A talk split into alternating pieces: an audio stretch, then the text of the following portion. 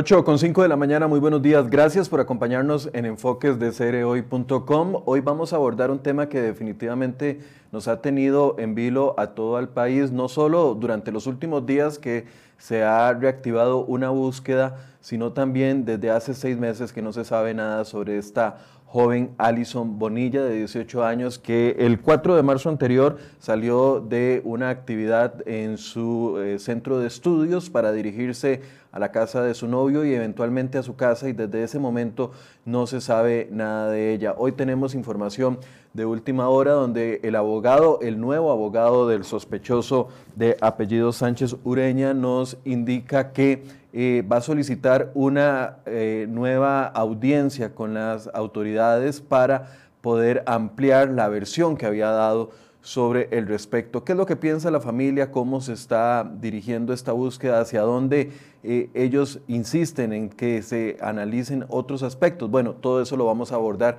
con el abogado de la familia de Alison Bonilla, don Rodrigo Araya, que nos acompaña vía remota esta mañana y a quien le doy las gracias por acompañarnos. Buenos días, don Rodrigo. Muy buenos días para usted y los buenos días para todas las personas que están con nosotros a esta hora. Don Rodrigo, bueno, tal vez empecemos de lo último para ir a lo, a lo, a lo más antiguo. Eh, les decía que eh, conocemos que el, nuevo abogado de esta persona sospechosa detenida eh, por este homicidio y por este caso tan complicado, está analizando de una u otra forma solicitar una audiencia para poder ampliar su versión. No sabemos si lo que pretenden es cambiar la versión original que le había dado a las autoridades o ampliar la versión que ya había dado con el abogado anterior. Eh, esta información ustedes la tienen por confirmada. Nosotros conversamos con el abogado hace algunos minutos y nos, nos, lo decía, pero ¿ya hay alguna solicitud formal? ¿Han sido ustedes notificados al respecto de esto? Mire, de manera oficial, nosotros todavía no tenemos conocimiento de que se haya solicitado una ampliación de la indagatoria. Y bueno, en todo caso, la diligencia, si es que se solicita, le compete exclusivamente al nuevo abogado defensor y al, y al sospechoso de, la desaparición y muerte de Allison. Debo decir que con respecto a esto, es una situación que a nosotros realmente no nos preocupa. Y no nos preocupa ¿por qué?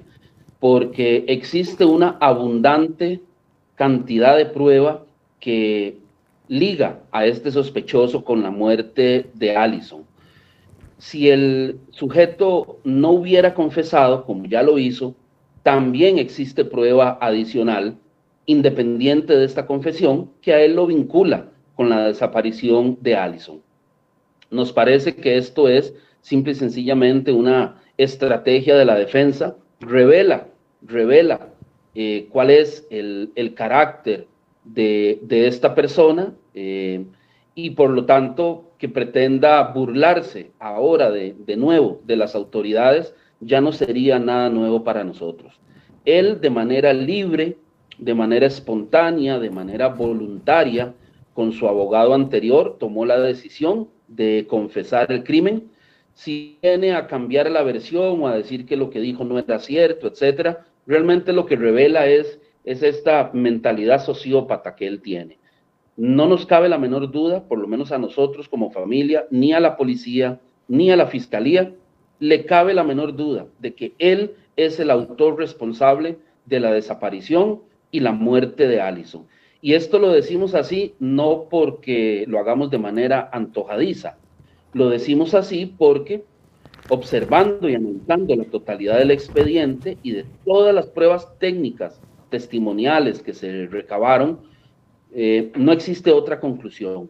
Él está totalmente vinculado con este caso, inclusive se encontró sangre que ya se analizó que es de, de Allison en el asiento del acompañante donde ella venía, en el asiento del chofer donde él venía conduciendo y sobre todo una gran cantidad de sangre que fue encontrada en la cajuela del vehículo junto con un trozo de tela que utilizó para amordazarla, para amarrarla. Esto junto a los testigos que lo ubican en la escena, que lo ubican conversando con Allison, que la ubican donde ella ingresa a su vehículo, no nos deja otra conclusión de que efectivamente él es el autor responsable de, este, de esta lamentable situación. Así que lo que puedo decir es que si, si hoy da, el sujeto hoy da una versión, tres días después quiere cambiarla, realmente nos tiene sin cuidado en el tanto. Revela, número uno, su, su actuar, el que quiera burlarse de las autoridades nuevamente, pero para nosotros que haya confesado fue importante, pero que quiera retractarse hoy de esta situación no nos preocupa en lo absoluto porque existe otra gran cantidad de prueba que a él lo liga con este asunto. Si fuera que aquí estamos en presencia de que él es sospechoso únicamente por lo que él dijo, sería preocupante, pero a Dios gracias esto no es así y para nosotros, confiese o no confiese, este sujeto va a seguir en prisión preventiva, va a ser acusado por homicidio y esperamos que también sea condenado por este delito. Aquí tenemos en pantalla la nota que acabamos de publicar en seriohoy.com y dice Francisco Herrera, abogado del sospechoso de asesinar a la joven Alison Bonilla, aseguró que pedirán una nueva audiencia este miércoles porque según el abogado dice que a, este señor sospechoso le violaron el derecho de defensa y el derecho al debido proceso en la primera audiencia. Eh, dice que además eh, el abogado señaló que Sánchez Ureña no debió declarar como lo hizo en la primera ves que se acercó a las autoridades. Y voy a leer textualmente lo que nos dijo el abogado hace algunos minutos. En un caso tan mediático y con tantas cosas que podrían incriminarlo a él, lo correcto hubiera sido que no declarara pero uno respeta ese criterio. Yo considero que lo que ha pasado hasta el día de hoy ha sido una violación de los derechos fundamentales de este señor sospechoso y yo hoy voy a presentar una solicitud para que se le llame una nueva indagatoria, que, será, que sería muy pronto, dice el abogado, y, y presentaré una solicitud y cambio de medidas cautelares tratando de obtener una libertad bajo cualquier alternativa. Ya les pusimos la nota en los comentarios para que puedan leerla. A ver, aquí tengo una pregunta de fondo y con los años que usted tiene de experiencia en, el tema, bueno, claramente cada vez que ingresa un abogado busca eh, una nueva estrategia de defensa para la persona, pero es tan fácil como decir, bueno, lo que declaré la primera ocasión eh, no era lo que yo quería decir, estaba bajo presiones y cambié, y, y ahora esta es mi versión. En un proceso penal donde la persona es incluso la investigada, y, cuando existen pruebas como las que usted señala, es tan fácil cambiar una versión, solicitar una, una, audiencia y cambiar la versión como, como se parece que pretende en este caso. Mire, más bien esto lo que parece es una burla y una charlatanería.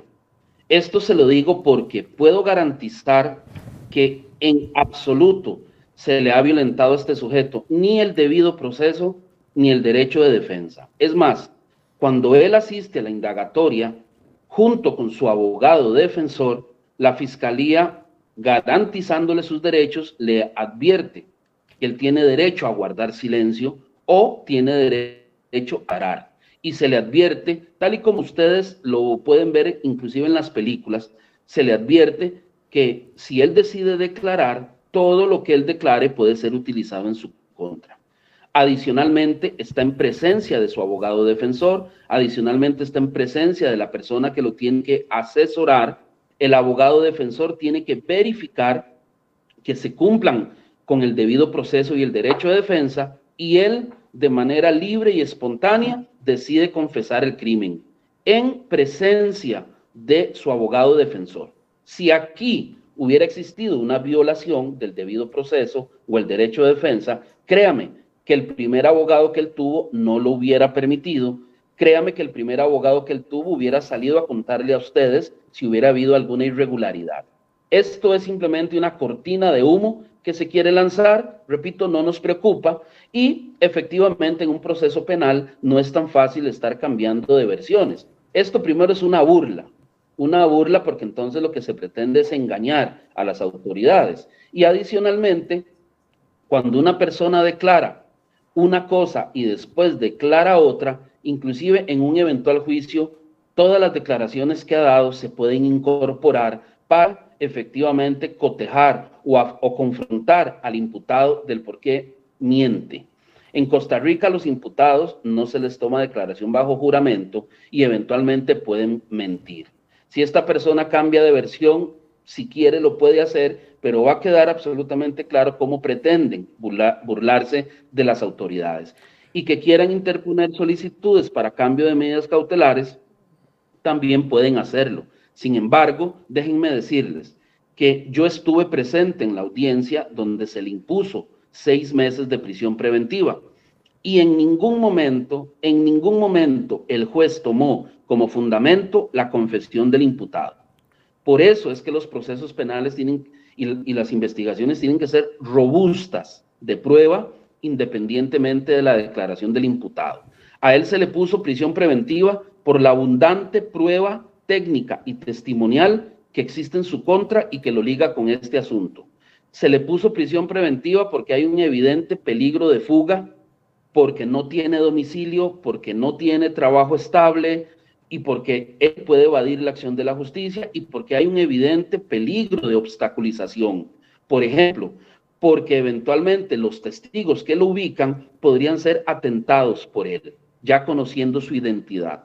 Así que, haya confesado o no haya confesado, cambie hoy de versión, tres días después nos diga una cosa, a la semana siguiente pretenda decir otra, la prisión preventiva no está sustentada en su confesión, está sustentada en otros elementos que una semana después no han variado de ninguna manera. Así que, aquí le, quiero hacer una pregunta, don Rodrigo, perdón que lo interrumpa. En la declaración, y tal vez Federico me ayuda a encontrar en la nota eh, donde está el recuadro, donde está una, una frase entrecomillada, para que la gente la pueda leer. Dice la frase del abogado, para mí esa declaración está en el calor del momento, al calor del miedo. La pueden ver ahí, es eso que se ve en el recuadro gris al calor de una cuestión psicológica y no guarda realidad con, esa declaración.